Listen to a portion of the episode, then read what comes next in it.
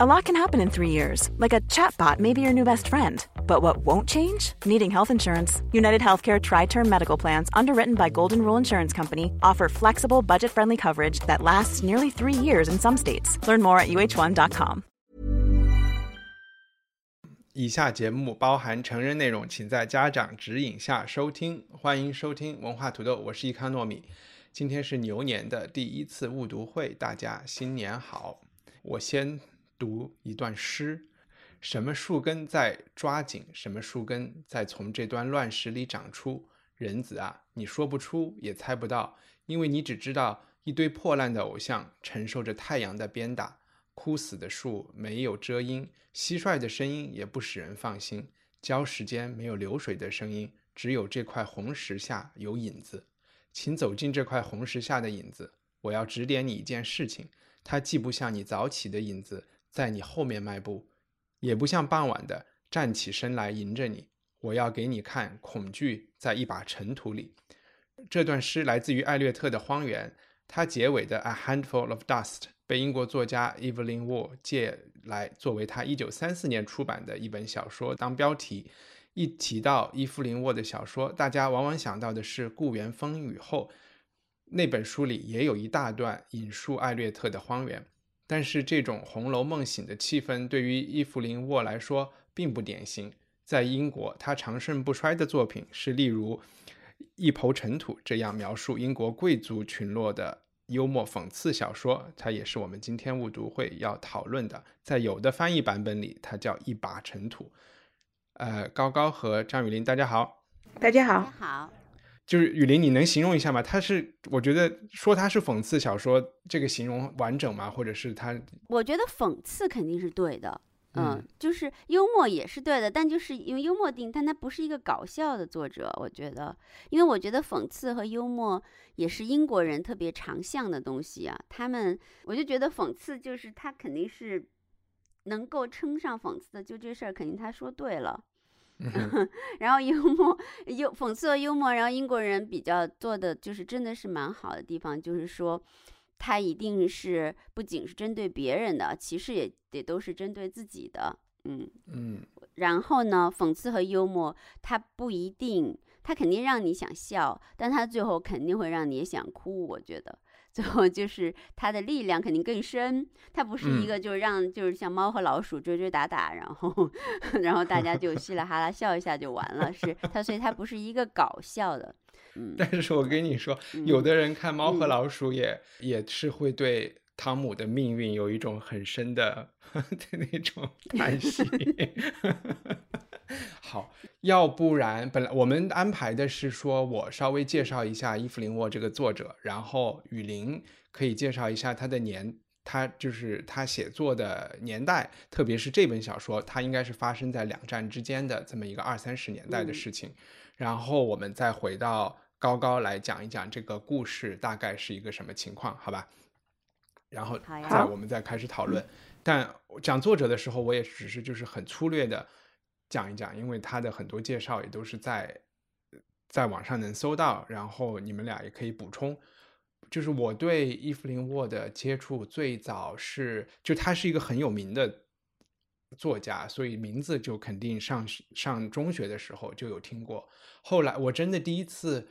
我买他的书也买的很早，买的第一次买的书就是他也应该是他的第一本正经的小说，叫《Decline and Fall》，是就是是二八年的小说写的。我当时买它也是别人说这是一个其实是一个影射英国贵族整个这个年代或者是这一群人这个时代帝国没落的这么一个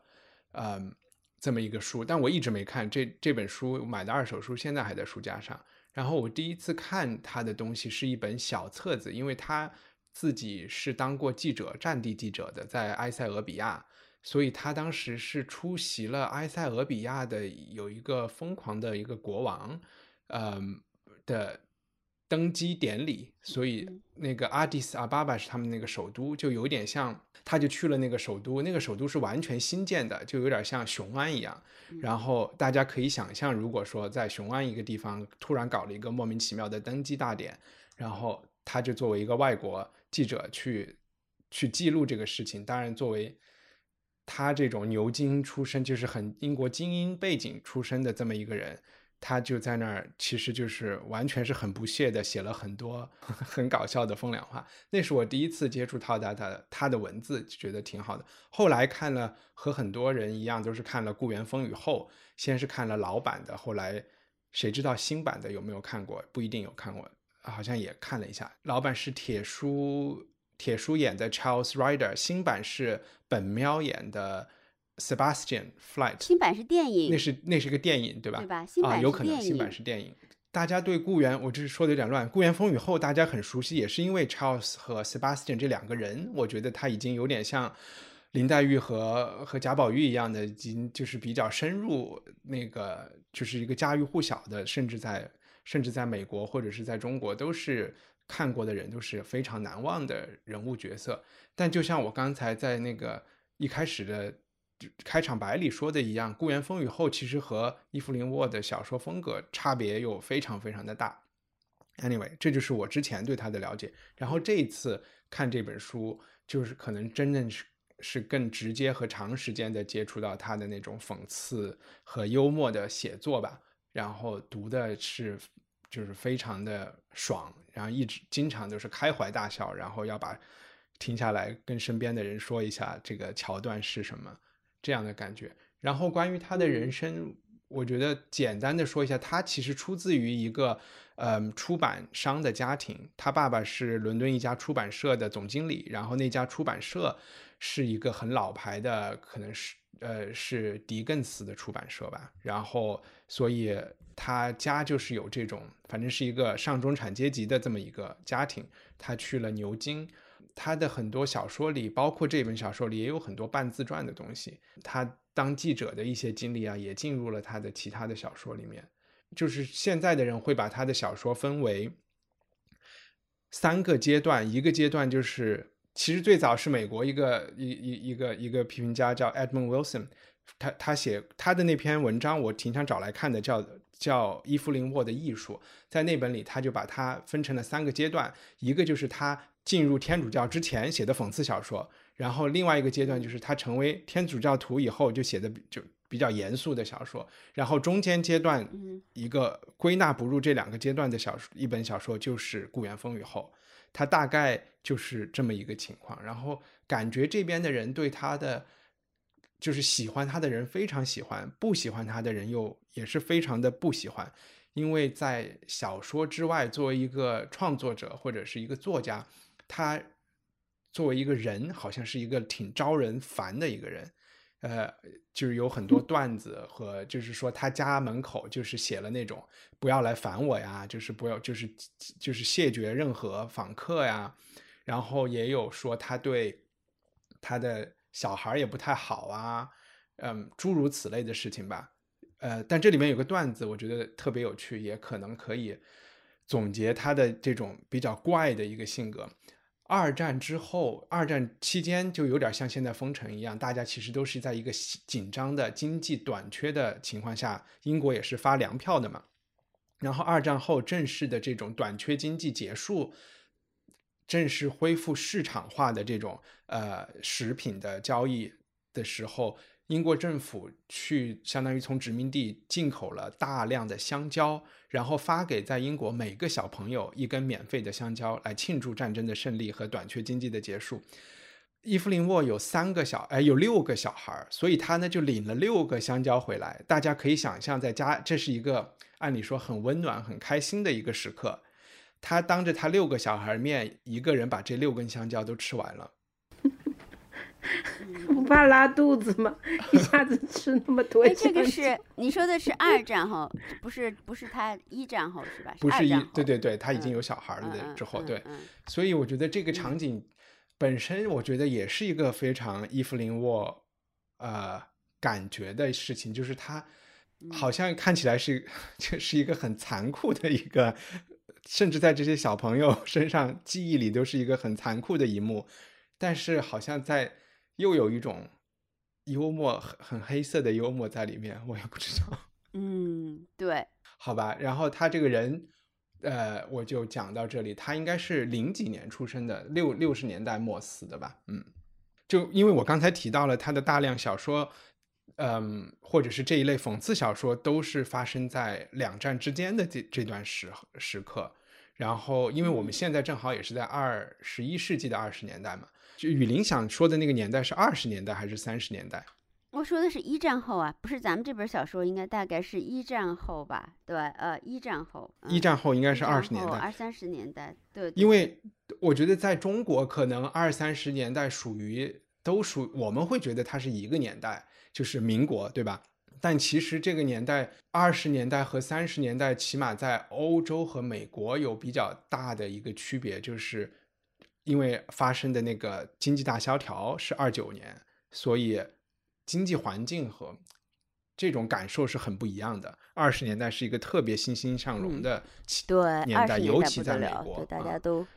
大家都是咆哮的二十年代，在美国是对对对，Growing Twenties，嗯，所以在。华尔街这个崩盘了以后，这个咆哮就一下就变成了大萧条的这个感觉了，嗯，所以雨对雨林，你讲一讲，就是就是跟这个年代相关的，也跟沃尔夫有关的一些。对，因为这个年代肯定特别，这个年代还是蛮有趣的一个年代吧，因为在咱们 在咱们咱们咱们国都已经说烂了，就老说是民民国哈，民国现在有很多人也很也很怎么说？不能说崇敬，或者是觉得这个年代是一个很奇妙的年代。确实，在民国的中国的很多地方，它几乎达到了跟世界同步的感觉。比如你说上海电影院，它有时候可能放很呃，就是跟西方同步的几乎同步的电影，或者它有同步的时尚之类之类。但是，嗯，中嗯，我们毕竟在读一篇这个英国的小说，所以就多讲一点大概在英国那个时候的情况。那总之，世界是在西方打了，在在欧洲打了这个为主的这个一战。一战因为是人类史上哈，应该是人类史上第一次如此大规模的集体互相屠杀，就是第一次人类了解到了自己哇很了。自己可以杀这么多同类，就是是大规模屠杀，不是那种就是古代冷兵器时代那样的杀，而是有了坦克，对吧？有了毒气，然后 就是大家大家就是最后后来就互相杀到，基本就是就是人的心理是崩溃了，对对对，人的心理就崩溃了，因为然后好多人其实，在一战后整个世界的趋势，或者在文艺创造界的趋势，它是一个 强大的反理性的潮流。因为大家会觉得，OK，你你最后理性和科技的最后结果是什么？结果就是你发明了战争机器，然后你你对，就是然后国家概念啊这些东西上来以后，这个所有的努力都集中在呃这个权力争夺上，然后最后就导致了这么这么可怕的一件事情，而且都是出师无名的战争，对，啊对对，这个出师是一个非常偶然，可能大战的出师都是一个非常偶然的。然后他又把很多以前积压的东西都火药桶给点爆了，嗯，所以我呃，总之一战后就是这样一个反理性思潮。那可能在艺术界就是什么达达也来了，然后嗯，二三十年代其实也有一些，当然最重要重要的就是达达，因为达达他们就是说提倡。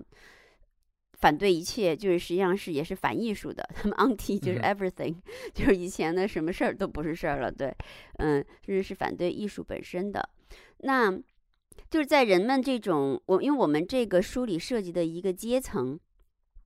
它是比较呃，比比如在艺术再提一点，在在创造领域当中，那么另外一个东西可能比达达影响要小，它有那个 art deco，大家都知道装饰艺术，art deco 是非常。现在上海还能找到很多 Art Deco 的这种这种影子啊，装饰艺术，这是实际上跟我们这个年代就有一点点联系了，因为它是一种富裕阶层，就仍然没有完全失去他们的权利和金钱这些，但是劫后余生的人，他们心态的一个反应，就是他们要享乐，他们 就是说他们要享乐，因为呃，他们和他们的父辈经历了这个战争，这么就就是你再有钱，你再有权利。就是说，你你的你的死亡只是一秒之间的事情，所以他们要在人剩下，就像就像剩下的每一秒钟一样 去享乐它。呃，所以那个 a r t i g o 是一个奢侈的是一个奢侈的风格，是用很贵的材料。呃，我们很多著名的大家知道的欧洲的品牌都是那时候发展起来的。嗯，然后呢，那这个在我这这就跟英国这个潮流，英国在二三十年代，特别在这群就跟我们的作者 Evelyn w a r 有关的这群，呃，年轻的在社会上层阶级的，然后呃又比较呃受过好的教育的这些人当中，兴起了一个潮流，叫做呃 Bright Young Thing。就是就是报纸给他们总结成为 bright young thing，就是这些年轻的、光彩的，可以翻译成什么光彩青年一类的东西啊。嗯，其实他是就是这样一群年轻人。我还因为我当时还给三联写过一篇文章，就关于这个 bright young thing 的这个这个介绍的，特别是在伦敦，就是就是从伦敦兴起来的，就是他们会奇装异服，首先奇装异服，然后挑战性别和身份，每天都在各种。大家会在书里看到，就特别密集的关于要参加这个晚宴、参加这个 party 的描述。这些人每天都在各种派对上就浪掷时光。恰恰是 Evelyn Waugh，他曾经描写过 Bright Young Thing，因为他是一个记者哈。他写的是假面舞会、原始舞会、维多利亚舞会、希腊舞会、狂野西部舞会、俄国舞会、马戏团舞会，必须装扮成另一个人的舞会。他说圣约翰伍德还有几乎全裸的舞会。是连续重复的人性的大扎堆儿，然后充满了恶俗的躯体。然后这个 这个 Brian Young Thing 有很多记录，特别有名的一个，我这里还有一本书，就是嗯，诶，是是 Tate，呃，我忘了是哪年了，是去年还是？呃，也就是前两年哈，有一个肯定不是去年，去年什么展都没有呃，不不，对对对，不对不对不对，我这记忆去年基本上是一个 消失的一个前年吧啊，前年这个 Tate 做的一个库尔呃英国不列颠库尔艺术展，一八六一到一九六七，那其中就有一个非常著名的对这个 Bright Young Thing 这个年代做了记录的这个摄影师叫。哦，叫 Cecil Beaton，对，所以他如果大家去查他他拍摄的这些照片里，就是一个一个当时都是身出有名的这些这些年轻人的这个形象，呃，就是这些人本身，嗯，所以他们也没有什么避讳，就都是记录了这个形这个年代。然后这确实不是一个孤立的，像我们刚才说的，呃，一帆刚才说的，确实在美国是咆哮的二十年代 （Roaring Twenties）。那么最典型的，大家就可以去看《了不起的盖茨比》。对吧？大家看那个电影就知道什么叫 Rolling Twenties。嗯，然后当时是，如果大家看过 Woody Allen 的什么，他关于巴黎那个片子的名字叫什么来着？关于巴黎啊，呃，就对对，那个那个有点穿越的《午夜巴黎》呃，《午夜巴黎》对对对，《午夜巴黎》对那个《午夜巴黎》就是讲海明威他们年轻的时候，那么在巴黎就是那一堆人在逛啊，就是。嗯，就是正好也是二三十年代的时候，呃，在那边逛，呃，然后在比如在在德国，虽然是德国是一个战败国，但是德国当时有一种很奇怪的东西，因为德国特别流行那个南美的爵士乐，嗯，就魏玛共和国的年轻人啊，对他们有疯狂的，有很多战争，因为德国军队用毒品，有很多。战争留下来的毒品，然后他们每天白天不管在哪儿上班，晚上就跳到那个 地下室去跳爵士舞。所以战争就是对人类社会有一股摧毁的力量。然后这群战后战后正好是青年和壮年，就青年刚刚进入成年青年的人，他们对着这种废墟就很其实是很茫然的。然后经济的复苏从从此又带给他们一种对这个茫然的释放，就是这种物质的。就无穷无尽的这种物质和肉体的欢愉，或者审美的欢愉，嗯，所以当时其实是出了很多，其实挺乌托邦的人，比如说，嗯，这个就扯远了，比如说一些著名的收藏家呀，一些著名的艺术赞助人啊，一些著名的作家呀，呃，都是。我当时其实这个，我当时写的一篇文章，我们以后要有机会可以再读他的东西。他叫 Steven Spender，是一个很著名的作家和艺术批评家、收藏家。后面那些什么培根啊，什么嗯弗洛伊德呀，就是都跟他有，包括霍克尼都跟他有很深的、很深的联系。所以我这个呃这个时代的介绍，可能因为我我写过，我就最后我那一段也其实也是对他们这个光彩青年一代的一个总结。光彩青年那个 Steven Spender 就说：“所有我们为生活、为知识和理解的扩展、为创造美而发起的战斗，都必须跟一种政治愿望绑在一起，所以他们的政治愿望其实很简单，就只有一种说，那就是让战争、仇恨和大众苦难这些摧毁普遍价值的东西不可能发生，就是特别乌托邦。其实，所以我说，就是在这一切乌托邦理想的背后，还是那种光彩青年的焦虑，害怕人与人之间的断裂，害怕内在生活跟外部现实的断裂，害怕文化和思想的失乐园。希望永远留在一场相亲相爱、充满创造乐趣的文化派对上。嗯，好，这就是我大概的、非常简略的 给大家讲一下，就那个年代在 Evelyn Waugh 自己或者是这篇小说发生的背景后的那些人，呃，这个这些上层青年，嗯嗯，这个哎，我心理补我补的状态充我补充一嗯点点啊，就是之前我也做了一期节目，是讲《资本主义与意识形态》这本书的，是最是这是去年出版的一个法国经济学家讲的书，然后它里面其实也提到，二十世纪欧洲是是一个的上半叶吧，特别是一战之后，因为国家需要重建，然后又没有钱，国家都被打得太穷，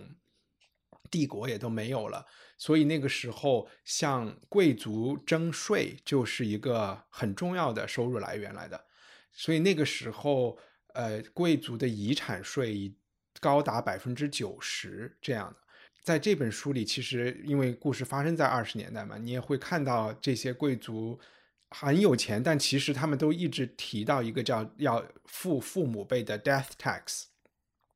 其实导致于他们其实现金是没有的，甚至要把家里的很多财产都变卖掉。那你要把百分之九十的价值都上交了税以后，自己才能留百分之十嘛，其实也就变得很很很穷了。这是另外一个，我觉得就是这种年轻人对未来的，也不是说绝望，但是他肯定知道未来和过去是相当的不一样。呃，可见的未来都相当的不一样。在这本书里，我们也看到有美国人来访啊，就是他们带来的那种感觉也是相当的不一样。呃，还有一个我刚才想补充的就是，因为嗯，我们雨林提到的这些社，就是文艺的，或者是贵族的、有钱的，或者是聪明的、漂亮的这些圈子，它肯定不是一个圈子，它是好多好多个圈子，然后相互有一些交叉。因为有时候我们也会看到说，呃，伍尔夫的那个圈子，对吧？Bloomsbury 也是那个年代的、那个圈子，我感觉就稍微更有建树一点，他没有那么有钱可能，但是他就是一个更知识分子的圈子。但是我们看到的这本书里，更多的是纯玩儿，就是搞 party 的圈子。对对对，他们没有，其实没有那么有有有什么任何的理想建树或者是追求。这样，高高，你要不要给大家简单的介绍一下这本书的故事梗概？然后，然后你就顺便讲讲你的感受。嗯，好，呃，听完雨林关于这个年代的介绍，其实就比较好理解为什么在读这本书的时候会有一种扑面而来的那种荒谬感。就是之前我我之前是完全不能理解这些人的很傻很天真的这个做法，但是似乎听完你们介绍就能够理解。那我先来介绍一下大概的故事内容，就是一个贵族托尼和他的妻子布兰达住在一个叫呃赫顿的庄园里，这是一个很老的一个哥特式的庄园。然后托尼很喜欢这个庄园，他平时就对这个小庄园进行呃大庄园啊修修补补。但是其实他的妻子已经非常厌倦了对这样的生活。有一次，托尼在闲聊中就邀请了在伦敦的一个混混叫比佛到这个庄园来做客。然后这个时候，比布伦达遇见了比佛以后，就呃不知道怎么就爱上他了。然后还借着在伦敦读书的名义，在伦敦租了一间公寓，就跟比比佛开始厮混。可是我们这个男主人公托尼就什么都不知道，完全蒙在鼓里。然后马上就是一场突如其来的事故，他们的孩子小约翰死了。然后因为小约翰的死，所以布伦达就顺理成章的提出了跟托尼的这个离婚，然后甚至借机想向呃托尼来要一大笔那个赡养费。那托尼就非常生气，然后他就拒绝了这个。这这个离婚的请求和这个赡养费，当然中间还有一个小一小段那个插曲，这这段是非常荒谬的。我们接下来会详细的去聊那一段，很有趣。然后托尼为了逃避这个离婚的这件事情，他就跟着一个探险家去了亚马逊森林探险。最后他们迷失了方向，Tony 就被留在丛林中。然后他遇到了一个当地的土著，然后但是这个土著呢，就每天让 Tony 给他读狄更斯的作品，呃，也不放 Tony 回去。最后 Tony 就这样平白无故的被留到了亚马逊森林里，所有的人都以为他死了。然后他的妻子 Brenda 跟他的好朋友结婚了，大概就是这样一个故事。嗯嗯，然后你你讲一下你你的你读这本书的感觉。呃，因为我之前没有读过《故园风雨后》，其实等于我对呃伊芙琳沃的接触是这本书是第一呃第一部，然后我又是在飞机上读的。我觉得在飞机上读这本小说是特别好的一个阅读方式，就是它很轻松，读起来。呃，一点难度都没有，而且故事情节很搞笑，然后作者的写法也很简很简洁，但是在简洁中，嗯，又有那种就是一针见血的那种，呃，刚刚一帆用了一个词叫做风凉话的感觉，所以我在飞机上好几次读到就呵自己就这样乐起来了。然后我我其实读完以后，我一这样不会其他人觉得你是傻子吗？我我旁边的人一直在看我。我真是觉得挺好笑。我我其实我一开始啊，我真的是我不太能够理解这里面的人。我刚刚还有问一帆，我说我不理解，如果英国都是这样的人，英国怎么会变成大英帝国的？因为这里所有的人表现出来的就是无所事事，很傻很天真，真的就是很傻很天真。他们对于事情的判断，嗯，是抱着善意，但是那个善意就沦为愚蠢。就是从现代人的眼光来看啊，是这样。但是，嗯，当你们讲完，就尤其是雨林讲完，就是那一代人他们的生活方式的时候，我似乎又能够理解为什么他们会做出这样的人生选择。嗯，主要他们不是大英帝国的缔造者，对，他们是既得利益者。对对对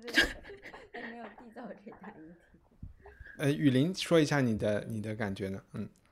嗯，我觉得伊布林沃谈不上，就是说是我。最欣赏的作者，但是我还是比较喜欢有一种英式的东西，就是他，呃，进入很慢，我我对吧？他开始很平，就进入很慢，一些琐就是啊特别琐碎的这个描写，特别多的对话。因为伊芙琳沃自己可能一天到晚就在跟这个人见面，跟 那个人见面，就感觉就是一些有的没的都在里头，一大堆的繁琐的日常对话、社交对话当中，然后。非常慢慢慢慢的呢，他就开始体现他的这个讽刺和幽默，先是，嗯，就会觉得特别，就是有的是真的是好笑，嗯，然后再非常慢慢慢慢的，其实他还是有力量来，就是说进入一种比较沉重的东西的，嗯，所以他后面写那些就就天主教信仰以后那些东西。也都还是有分量的嘛，顾元峰以后什么的，呃，所以特别是那个小孩死了，对吧？那个小孩死了以后，嗯，他有他的写法，他我能想象那个谁，伊芙琳沃自己对孩子也不是一种，不是每个人都是对孩子天生就有感情的，虽然孩子是一种，应该大家都对我这么说很可疑的，实际上就是说我我嗯，应该普遍的大多数人都对小的，就是说可爱的东西、脆弱的东西有一种天生的这种反应。但是不是每个人都有这种反应的，所以伊芙琳沃他在里面，大家可以看到，他写这个小孩之前写的都是他调皮捣蛋和一些，我开始觉得写的挺好，因为小小男孩经常很调皮，我儿子也很调皮，有很多邪恶的想法，他对这个世界有很多邪恶和夸张、戏剧性的描述，然后也直言不讳、童言无忌，搞得人很尴尬。但是他写完这些以后就。就非常快的写了他的描写，就只有动作和远景，对吧？那个马，孩子掉下来了，然后那个马，你感觉那个镜头始终是在很远的地方，对吧？那个马踢了孩子一脚，就滚到沟里去了，你完全没有看到，你没有凑近去看孩子怎么就形容那些，对吧？怎么怎么惨啊，伤怎么就完了？这事儿就两笔，这事儿就两个动作，孩子就死了。然后死了以后，这个 Tony 的感情反应几乎没有描写，嗯哼，几乎没有太描写 Tony 的。然后描写了他打牌，他怎么慢，他怎么他怎么忍耐，就是漫长，他怎么一点点的揣摩这个送信的人给他老婆送到哪儿了，又送到哪儿了，再送到哪儿了？五点是不是要听到？六点是不是该听到了？所以 Tony 对这个孩子的感情莫说是，其实是还在想他老婆，嗯，这件事情。然后呢，嗯嗯，那当然，后面 Brenda 就告诉他，然后我觉得有几句还写的挺感人的。就然后 Tony 不是接到那 Brenda 的信，他说他过了好几天才真正看懂了 这个信的含义。他说，因为他已经早就养成了一种就是说爱 Brenda 而且相信他的习惯，因为这是很难被破除的。然后还有一些，他就说这个 Tony 在反复就海边那段描写，就是特别让人觉得。就是在他伪造他的通奸，伪就是伪造他的，他参与，是这么说的吗？参与伪，对我觉得这一段可能我们待会儿高高可以专门来讲一下。嗯，对对对，专门说一下，对对。Anyway，就他那个，他说他不睡，他没法睡觉，他就是每天晚上他会把这八年的每个细节重新想一遍。嗯，当然当然，但最后就还是其实他都不太在这心理上写，他后来就写他去探险啊什么的，然后就被。呃，一遍又一遍，他很讽反讽的，就是他一个一个这么受过高等教育的，在乡下有大宅子的英国贵族，最后他就沦落的，他就只能跟一个土人不断的在读那些，就是我们在在你们在 高中、初中、呃高中、初中就读过那些狄更斯啊什么的，一遍一遍去读那个东西，然后被困在那儿，然后就再也离不开巴西。嗯，我觉得其实其实最后还是。描写的挺，其实挺重的，到最后，嗯，然后布兰达就该跟谁结婚就跟谁结婚了，嗯，然后伊芙琳沃感觉有点丑女，这个小说写的，啊，是吗？OK，就是把那个布兰达写的完全，感觉里面的女性好像没有一个，我我我觉得她不是丑女，她是仇恨这个书里面所有的人物，对，这个女性都不喜欢，嗯。男的好像有这个，就托尼，我觉得还凑合吧。托尼好像没有什么特别大的，对，挺挺悲剧的。但就是，但女的好像一个一个都蛮讨厌的，也不是讨厌，就是挺这样的，嗯。但是我就举一个例子啊，我我印象特别，他写这种奇怪的东西啊，他就说，呃，因为 Beaver 到底是个什么样人，好多朋友都不看好他嘛，哈，跟他跟 Brenda 完全不配，大家都觉得怎么可能配 Brenda。然后布兰达就跟他那个跟他妹妹说：“呃，我很清楚，他就是个二流而又势利的人，而且照我看来，他的内心就像鱼一样冰冷。不过我碰巧就是喜欢他，就这样。我觉得写的特别，就是就是对，怎么说呢？就这个这个评述当中，反正有一些奇怪的东西，我现在还没有找到我我准确的词去说这件说他这个这个评述。嗯，我看到有一个人写。说 Brenda 是一个，她是一个那么美貌、那么聪明，然后出身又那么好的人，她就渴望一种被作践、平庸啊。他因为这个 Beaver 相对他来说是一个很平庸的，他有一点我忘记谁写的了，说他误把平庸当成自由，然后他可能觉得是自己要做一件出格的事情，然后要要做一件恰恰是。大家都不看好的一个人，就有有点这个感觉吧。嗯，我是觉得他说“错把平庸当自由”这句话挺有意思的，对，但我也没有完全琢磨透。嗯，在或者找到其他的其他的例子，哇，但我有一点那种，还是有一点感觉。我其实有点想回应一下你们你们提到的几个点，一个是高高说，嗯，这些人都很傻。高高说，对。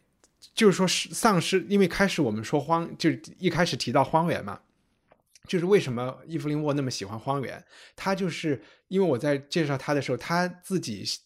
很年轻的时候写的第一本书是写的前拉斐尔画派的 Rossetti 的那个人的的那个 Daniel Dante Rossetti 的传记，他很喜欢，他就说他对那个前拉斐尔画派也很喜欢。就他就是一个不喜欢现代世界的人，他就是喜欢，比如说我们讲到你刚才讲的那个装饰艺术也是复古的嘛，然后这个庄园也是一个哥特式的复古的，就是复的那个古，我们就是可能就是文艺复兴或者是更早中世纪的这个复古，他就是一个不喜欢现代的，然后在他看来，呃，Tony 这个人呢，他就是一个我们。刚才高高说的那个感觉，就是他就是战斗力为零嘛，就是一个活不到在《甄嬛传》里他是活不过第一集的一个人物。嗯，对。嗯，对吧？就是 就是，其实对付他的人也都是白痴，但是他就是一个比这些嗯白痴还要小白的一个人，就别人都就是很笨拙的就可以把他给对付下去，但嗯他就就是这种，因为 Tony 活在一个呃，完全是靠君子一言驷马难追的这么一个一个文化嗯和一个小群体中的信任之中的。我觉得，比如说他后来离婚之后，跟着那个探险家去巴西，他和那个探险家去冒着生命危险做这件事情，他又和他之间有什么交情和信任？唯一就是他们同时是一个俱乐部的会员，而且这个俱乐部都是都是他从来不去的一个俱乐部。而对。而且这是在他已经被自己的至亲至性伤害之后，他还能够如此，就是一拍屁股就相信了这个人，就和他就是嗯共赴黄泉，就是他是一个这样的人，他的没有战斗力和他的这些东西都是，我觉得，呃，就是作者在惋惜的一种，就是消失掉的一个东西了。然后就是回应一下雨林说的，我也有一个特，也是完全是一个同样的感觉，就是这本书有一个呃有一个弧线，就是最开始我觉得它就是一个轻喜剧啊，是一个情景剧，嗯然后嗯到。但是，一到小约翰的死的时候，一下就被抓住了。就是你觉得这一群没事儿干嗯的人、闲着蛋疼的人，但是他们生活中出现了一个大小也是一件事儿，他们会怎么处理？嗯然后从这儿开始，我就特别就是有点想放下手里一下任何事情，尽快把它看完，一直看到最后。嗯然后他到巴西以后也很难，几乎本来以为他去巴西是要谈一段恋爱，对吧？在那个轮船上，船上，嗯，结果谁知道后来简直就是发生了像 黑镜一样的事情。然后我们说的探险啊什么的，其实最后的整个那个气氛，嗯，就完全脱离了这本小说之前的那个气氛了，就有点儿就像特别好，我觉得对，就走向了一个很黑暗、很阴暗的一个对，一一一个而且它有，对它有一它有一部分就是像说你把屏幕分成两半一样，对吧？一嗯屏、就是你你屏幕左左屏是在演这个巴西，右屏是在演伦敦他老婆。啊，对对对，你记不记得？对对对，哇，那个写法对吧？到最后他就疯了嘛，他发高烧，还有一段写的特别精彩，就是他自己完全组合起来这些 乱七八糟的东西。你记得有两页，就是他最后进入那个啊城，对对对，他就是说一会儿 Branda 要什么 多少两千磅，然后一会儿又什么宣布酋长，就完全胡乱的给他编在一起了。一会儿又去最后他们那个我觉得村儿里开会去了，什么？ I'm Sandra, and I'm just the professional your small business was looking for. But you didn't hire me because you didn't use LinkedIn jobs. LinkedIn has professionals you can't find anywhere else, including those who aren't actively looking for a new job but might be open to the perfect role, like me. In a given month, over 70% of LinkedIn users don't visit other leading job sites. So if you're not looking on LinkedIn, you'll miss out on great candidates like Sandra. Start hiring professionals like a professional. Post your free job on linkedin.com/achieve slash achieve today. Millions of people have lost weight with personalized plans from Noom, like Evan, who can't stand salads and still lost 50 pounds. Salads, generally, for most people, are the easy button, right? For me, that wasn't an option. I never really was a salad guy. That's just not who I am. But Noom worked for me. Get your personalized plan today at Noom.com. Real Noom user compensated to provide their story. In four weeks, the typical Noom user can expect to lose one to two pounds per week. Individual results may vary. 对对对对对，就写疯了。到那时候，就是作家而且写的这个也很嗨，我也是一个现在想起来我开嗯始应该介绍的一个点，就是嗯伊芙琳沃是一个特别喜欢电影的人，因为电影当然那个时候非常有镜头感。就是那个时候的抖音，对吧？嗯所有他每天都嗯看电影，他每天都待在泡在电影啊。院里去，能看电影他就看嗯。电影，所以他的那个场景切换是和电影的手法是非常相似的。他后来也嗯。有一本小说是讲好莱坞的，然后在那个另外就是我在他身上能看到的三个作家，我们之前都读过的影子，啊、嗯。呃，有一个可能不是误读会读的，一个是王尔德，就是他的幽嗯。默，还有一个就是海明威，就是他写东西的简练，他的好多情节，你以为他要嗯描述晚嗯饭了哈，来了一群客人，他下一句话就是吃完饭以后，然后你就说哇错过了好多，嗯。然后还有就是，其实里边有一些乔伊斯的，有一些我们看的那个尤里西斯的，呃，就是意识流的东西，在讲小约翰的、嗯呃讲话的时候，以及发高烧的时候，我觉嗯得都有一些嗯。嗯这些这些影子。所以我看这本书看起来是很过瘾的。看完之后，我就在想，我是应该重新嗯再看一遍，还是敢看一本他的新另外一本书？就是就还是可以看一本他另外的书，我觉得，嗯啊、然后对我到最后我们编辑推荐的时候，我再跟大家讲我嗯想看哪一本。高高，你能描述一下，就是你刚才说可以，就是这本书荒诞的高潮，可以说是刚才我们都嗯提到的那个、呃那个桥段。这我觉得这一段故事就是充分的表现了 Tony 的那个天真，甚至呃，如果好呃用好一点的描述，就是我觉得他还蛮绅士的，就是他和他妻子已经协议要离婚了，但是为了让离婚这件事情达成，所以他需要做一个局，这个局呢就是他有外遇了。所以他们要离婚，这是他经过与自己的律师商议以后得出的结论。所以他就请了两个侦探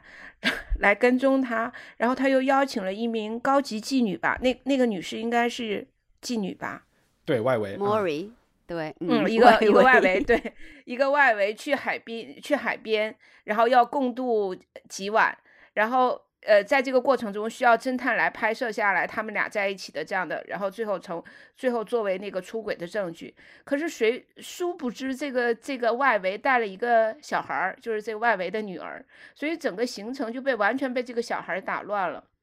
本来他们俩应该一起做很多事情，哎，因为这个小孩的出现，所以他们就没有达成。可是，在这个过程中，他又要，就是他的那种绅士的性格，又要让，又迫使他需要对那个小小女孩特别好，还要陪她玩啊，还要带她去吃东西啊。当然，最后这个也正是因为这个不成功的所谓出轨事件，呃，让他最后的那个离婚没有离成，就成呃就是一个变成了一场闹剧。在这个这一段描写中，有一个特别有意思，就是他为了能够做这个局，他一天早晨吃了两顿早餐，然后这 个小女孩呢 就不停的说：“哎，你你你你吃了两顿早餐，你吃了两顿早餐。”她整个人就很尴尬。然后我觉得伊芙琳在描写 Tony 的尴尬的时候，用了一种特别冷眼旁观，但是但是又不失幽默的那种表现。然后尤其是那两名侦探还要在旁边，明明他们是应该躲在暗处去观察他的，但是要时不时跳出来说：“嗯，你要注意。”你接下来要做的事情，你不要去分心，你不要怎么样怎么样。我就觉得这个这一段实在是太好笑了，我不知道你们有没有这种感觉，就是这完全如果放在电影里面，这就是一个戏剧的高潮部分，因为它集中了荒诞、幽默，又有点黑色喜剧的那种感觉。就是相比最后他在巴西的那一段，我觉得这是整部剧、整部小说中唯一能够让我觉得，嗯，就是很。很轻松的去接受的这一段落就是这样，我我不知道我讲明白没有啊？嗯，你讲明白了，我觉得，嗯，对，讲的特别明白。但是这里面确嗯实，我是觉得里面的东西都是妙不可言，就是说出来会有一点，就是这个耗损有一嗯点大。我我举一个例子，在这一段情节发生之前，他先和这个外围商量这件事情，就是跟他谈好价钱的时候，或者约嗯定我们一起坐火车的时候，有一个有一段对话，然后他就是他也很绅士的问这个外围说：“你是想坐火车去，还是坐汽，还是我开汽车去？”然后这个外围说：“我坐火车吧，我女儿要晕，喜欢晕车。”然后他就说：“你女儿不能去，这个是我们俩搞婚外恋，要拍照，还要酒店的这些招待，还要当证人，就是你带这个小孩去，我们搞什么搞不成体统啊。”然后这个外围就说：“哎，反正就一番各种各种商量不妥，说就说算了 算了算了吧。”然后呢，他就呃，然后他又问：“那我们是开车去还是坐火车去？”然后这个外围就说：“我们还是坐火车去吧。”然后这句话其实就在这个 Tony 心里就会觉得，你就会觉得他还是会带他女儿来。他在那个时候已经决定，我这儿先给你撒个谎，但是我还是会带女儿来。后来确实也发生了这个场面，但是你就可以想象，在这个时候，Tony 的脑子里会转很多事儿，他会觉得，他哎，他是不是要带女儿？但是我又不好意思再跟他强调，因为毕竟已经达成了一致。就是这些，对对对，那一句话还是坐火车吧，这几个字背后，你你就会去想那个 Tony 的内心，就是这些真的是妙不可言的。我我就觉得 Tony 是那种，就是他他是有他的绅士的品质，他所有的事情都是点到即止，他觉得这件事情我们已经说清楚了，那就要要按照我们协商好的去做。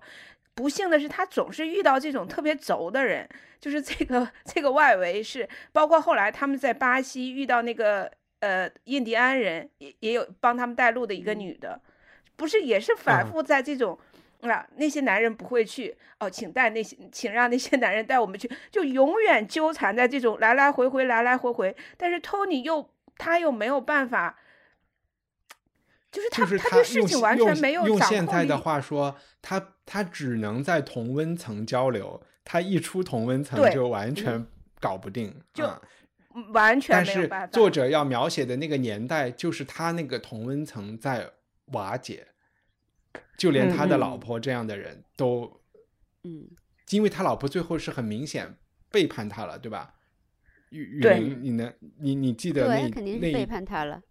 而且是那种。不愿意正面背叛的是一个很，就是托他哥哥来跟他就要去学经济学哦。你说那个那个很吓人的，对对，因为这里是那一段是真的很残酷的一段，但是又发生在一个饭局上，就大家都是礼礼很有礼貌，他就打一个电话也很有礼貌，但那个谈话的背后的实质很残酷，很残酷，因为他明明知道肯定这么久共同生活，他知道这个托尼最。比较在意的，或者人生中有一些象征意义的东西，就是那个庄园嘛，哈，就是赫顿庄园，嗯，然后呢，他又提出非常高的每年两，当时就是这个高低都是相对的啊，在当时好像是每年两千英镑，对吧？两千镑每年，对，呃，这个这个在当时这个这个是非常贵的一个一个赡养费，那这个费用对托尼。关键是这是比他们之前商定的赡养费高了四倍，对，要高得多，高四倍，对。然后呢，再关键是，就你说这个女人贪婪或女人没有工作恐惧，这都还好理解吧？结果是因为这个 Beaver，如果 Brenda 不不拿到足够的赡养费，这个 Beaver 就不娶她。等于托尼说了一句话，特别就是特别，他特别直接的说出来，也让人听了特别痛。他说。哦，原来就是要我付钱让 Brenda 去买 Beaver，就让我卖掉赫顿庄园，就让 Brenda 可以买 Beaver。对，送给我老婆。对，对，所以说，所以说，而且最最可恶的是，呃，他们跟他要这两千英镑，还是打着他出轨的名义，就是他的那个 Brenda 的哥哥说，因为你出轨了，所以就要付两千镑。对对对，这个已经荒谬到了极致，所以所以 Tony 也再再怎么他是人，他会有底线的，所以他就说，嗯，别梦都别想，对，不要想，我走了，然后回来以后你们一分钱都拿不到，嗯，所以他开始去做那个局，造成是他出轨的印象，是为了挽保保全在那个年代他老婆的名誉嘛，体面，对。对呀，我我觉得是保留他体面，然后嗯。就是就是很体面的完成离婚这件事儿嘛，但是这个老婆真的是有点，就她这个情势也非常奇怪，就就就她还不是嫁给乔乔克了是吧？她最后嫁给那个，对她最后嫁给乔克了。对，乔克是一个比较比较就是说理性和那样的角色，温和的角色，我觉得，嗯，Beaver 肯定不成，这样他真的只是像。说的一样，他只是一个，这纯粹是 Brenda 自身的原因，他想要在生活中被人作践一下，就是，就是想要被作践一下这样的，嗯，犯贱就真的是 完全是犯贱，嗯，所以肯定长不了。哎，我还想问一下，你们会觉得就是说这个就是对比南美和伦敦，然后其实我觉得这里面还出现一个对比，就是啊。他们有一个家，他们庄园周末有一个访客来自于美国，一个阔太太。然后我觉得这乔克的女朋对友，嗯，这三个，反正这里面发生的对比，我我觉得那个美国的那个对比，我觉得很有趣，就是说他在他是坐私人飞机来的，而且是他们庄园第一个接待的坐私人飞机来的这个，他他们也没有过多的去谈论这件事情，只是发现这个女人一下车一下飞机就跟他说，她用了。四十分钟还是四十五分钟从伦敦飞过来，就是对这个时间体现出了一种斤斤计较，或者是对这种效率的这种计较。对对。然后到了南美以后，他们和土著人打交道的时候，土著人做事情就完全对时间是没有概念的，好像就只有马上就要好了，马上就要好了，就三个月以后要好的事情，他们也说马上就要好了。就我是其实觉得这里面有好多。作者的心思在里面挺挺有趣的，是，嗯，我觉得是。我觉得伊芙琳很很厉害的一点就是她在描写这个美国夫人的时候，呃，用很简单的方式就能够把美国人和英国人的不同写得很清楚。比如说这个美国夫人，一是像一帆说的，她效率，她对时间要求很高，他效率很高。然后二呢，就是他他好像不是一个特别。喜欢社交的人，他到了这个庄园以后，他特别自得其乐，就是 自己想去哪儿玩，他就去哪儿玩。然后包括跟那个小孩说话，也不是一个对小孩的口气，就像对待一个同龄人。然后最妙的就是，呃，小约翰死了以后，所有的人都跑了，然后乔克回到伦敦城去告诉托尼的妻子，然后这个美国夫人就主动的提出留下来陪托尼。然后托尼那个时候其实陷在巨大的悲伤里，这个美国夫人就一直在玩牌，嗯，对，跟他玩牌，嗯，他让托尼 跟他玩，好像，嗯，对对，还让还邀请托尼跟他一起玩，就是他有他很我我可以说很善良嘛，但是也有很冷漠的那一面。然后当最后那个布兰达回来以后，呃，这位美国夫人连招呼都不打，他又坐着飞机走了，就是他是一个特 别。可怕的人，就对于 Tony 来说，他的可怕之处在哪里？Tony 死死的守着那个庄园。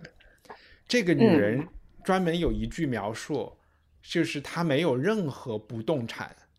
她很有钱，但是她只所有的东西就是几个大箱子。她全世界周游，坐飞机到处走，都是佣人抬着这几个大箱子。他是无依无靠，也没有，就是。他不爱人，人也不爱他，也没有任何依赖。其实他是一个，我们今天也会看到有一些硅谷的一些什么那种 billionaire，也是就常年住酒店嘛，就就是宣称我自己就是只有一个旅行箱的东西，就这种极简主义者吧。就是，但而且他的就是没有任何呃效忠于任何东西的这种感觉。嗯，他对任何人没有依恋，他对于社会，他对于那个。他对人和人之间的那种感情似乎没有，没有太多的眷恋的那种感觉。他不需要别人，然后似乎他也不希望别人需要他的那种那种感觉。所以我读完以后，我我就是其实我第一遍读下来，我对这个美国夫人感觉他是最正常的一个人，其他的人我都觉得他们有一点点匪夷所思，甚至包括布兰达的妹妹。不是他们俩协呃，他们俩商量，为了让那个，为了减轻布兰达的那个负罪感，他们还介绍了一个女朋友去赫顿庄园，想让托尼跟他好。对 对，一个公主。然后托尼说那是个小丑，那个小丑怎么还在这儿？我觉得特别逗，那 个也特别搞笑。因为那个就是特别夸张的一个特别，就是夸张的一个摩洛哥的一个摩洛哥公主。然后他说：“你第二天早上就问他们说，怎么那个小丑还在这儿？”就是这里的人脑回路都很清奇。然后这个王菲其实也知道他的他此行的目的是什么，嗯嗯。但是最后喜欢王菲的其实是他们的小儿子 小约翰。因为小孩喜欢那种传奇性的 东西、夸张的东西，嗯，那个、那个、那个确实也挺好玩的，真的是，嗯，所以想想真的有好多搞笑的这个细节，嗯，让你觉得真是，嗯，还还有一段儿，我我不知道嗯你们有印象吗？就是乔克去告诉嗯布伦达约翰死的这个信息的时候，布伦达在做嗯那个占卜，而且是脚后跟儿占卜。嗯，对对对，脚后跟。而且他的他们对话也很奇怪，就是那种母亲的直觉和非常简短。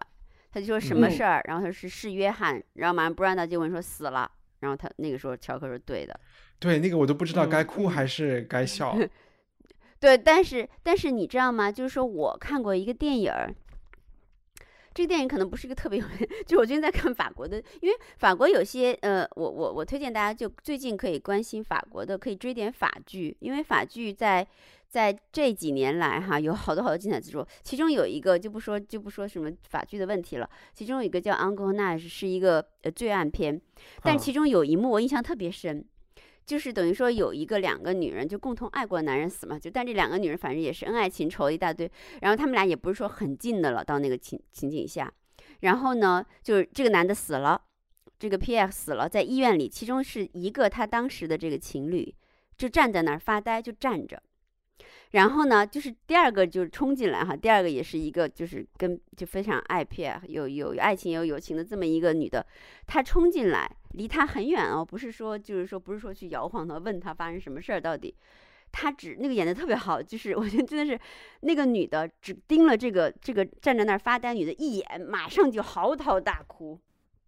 就嗯哭的趴到地上去了。所以那种女人的直觉和那个瞬间的力量非常强，哎，演的处理的非常好，就很不啰嗦，也是。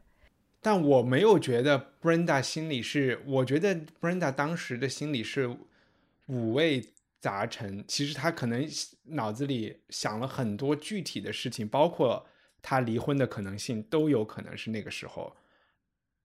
产生的念头。对，我觉得是产生了的，但是这件事情还是对 Brenda 还是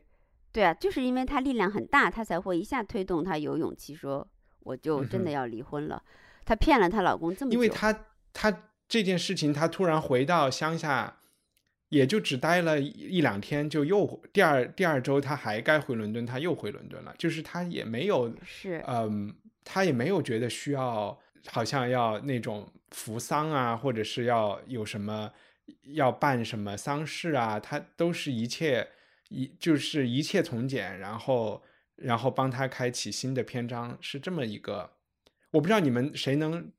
翻出来，嗯高高如果有书的话，能翻到她给她老公写的那封离婚信吗？信，嗯，这就是她小孩死的第二周吧，她就回到伦敦以后，写了一一封特别冷血的我找，啊，不是啊、雨林找到了吗？呃，对，你们念完我再。亲爱的 Tony，我不准备回赫顿了。格里姆肖可以把我的东西都打包好，带到公寓，然后我就不需要他了。你肯定已经意识到，这些事情都出了问题。我已经爱上了约翰比弗，我想和你离婚，然后嫁给他。如果约翰安德鲁没有死，事情也许不会变成这样，我也说不清楚。既然如此，我还是直截了当的说吧，我不能再和你重新开始了。请不要太在意。我想在此案审理之前，我们都不应该再见面了。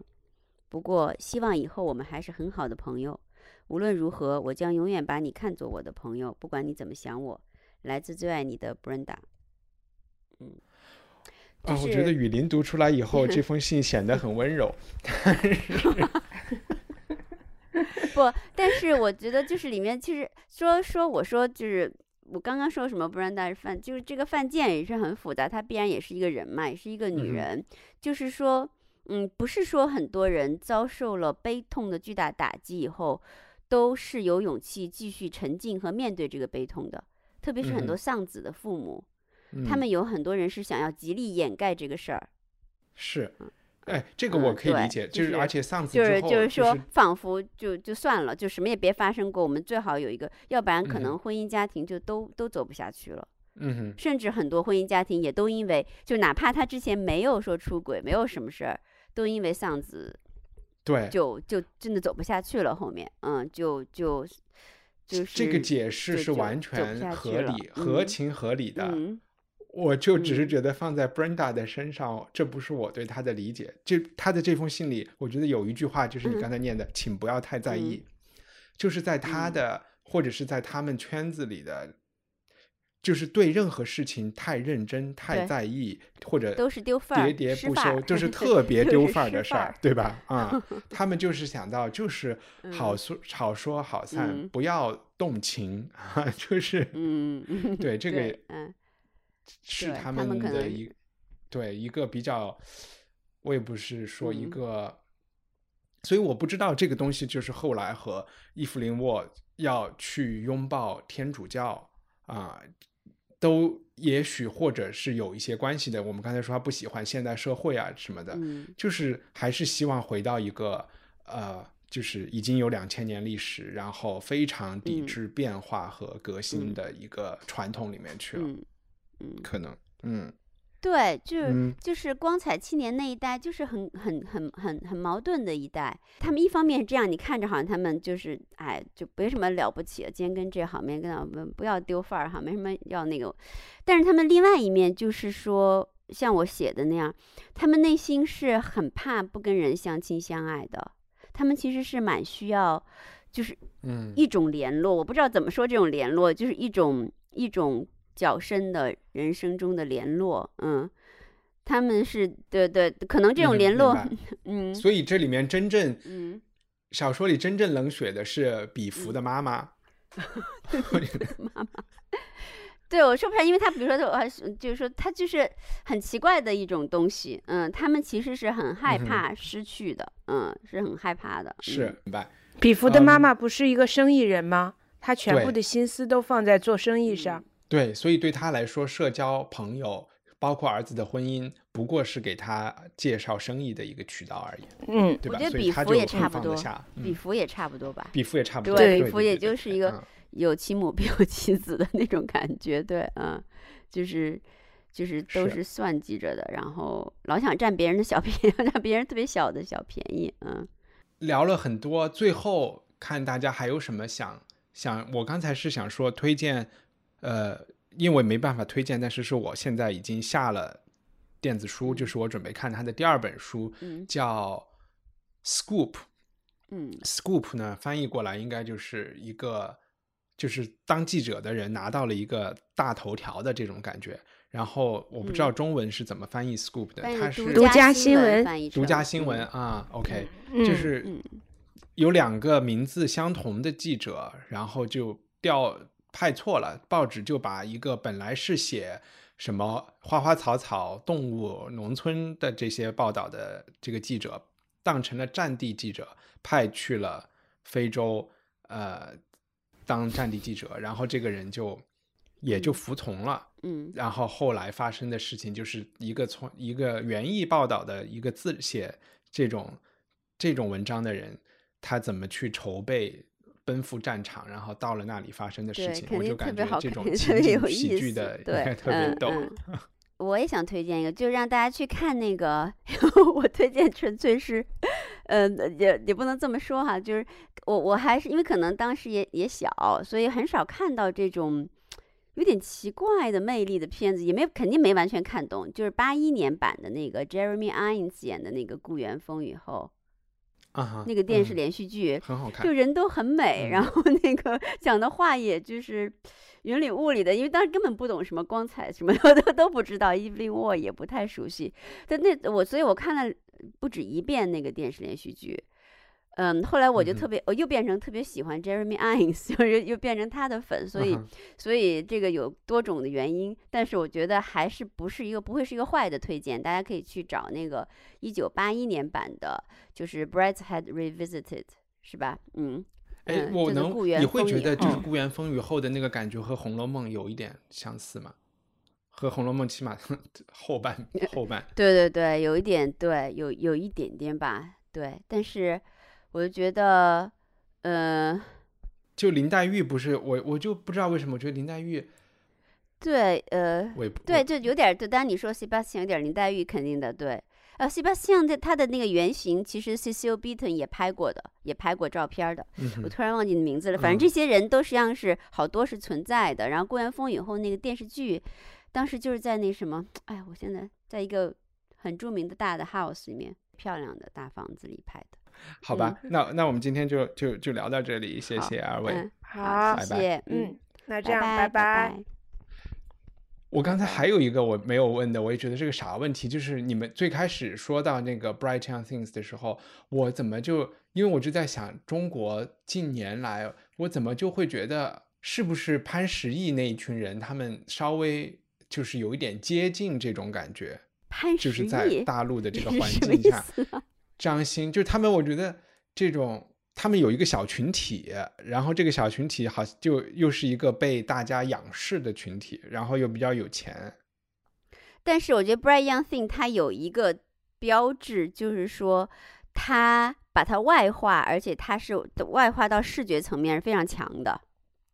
就这些嗯人就是奇装异服，然后呃公然 就做一些奇怪的行为，然后呃呃，对对，很多东西进行挑战，这个是非常外在的。它并不是像兄弟会一样嗯是一个秘密小群体，啥事儿都发生在里嗯头。嗯嗯我觉得，明白。嗯，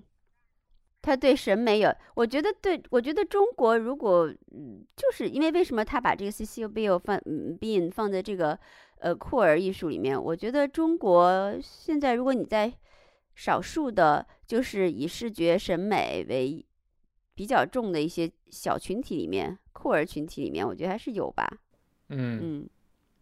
但是在之前可能就，除非有点像古时候中国的一群诗人在那儿喝酒。哦，对，你说，哎，你说要古时候有，对，古时候你想，咱咱对对对，我还是很服，就是咱们老祖宗屈原哈，那么久远的年代，左带一朵牡丹嗯花，不，左带一朵什么兰花，右带一朵菊花，然后 每天穿的就是披披挂挂的，披着各种各样的纱插 绸，然后每天那个就是。嗯嗯，就是那个绝对是 bright，但是不知道屈原那个时候是多大。嗯，屈原的穿屈原的穿戴绝对把他们震了，就是把这个 bright young thing 的都，你们去翻那个《离骚》啊什么来来看一看。他讲他每天穿什么什么颜色的各种各样的东西，带什么花儿，然后喝什么花里的露之类的。对对对，对对对，好厉害，嗯，好呀，嗯，OK，拜拜。拜拜拜拜拜拜。希望你喜欢这期节目。文化土豆是一档由听众赞助的播客节目。我们还有一个每月播出的非虚构阅读栏目，叫 Unpack，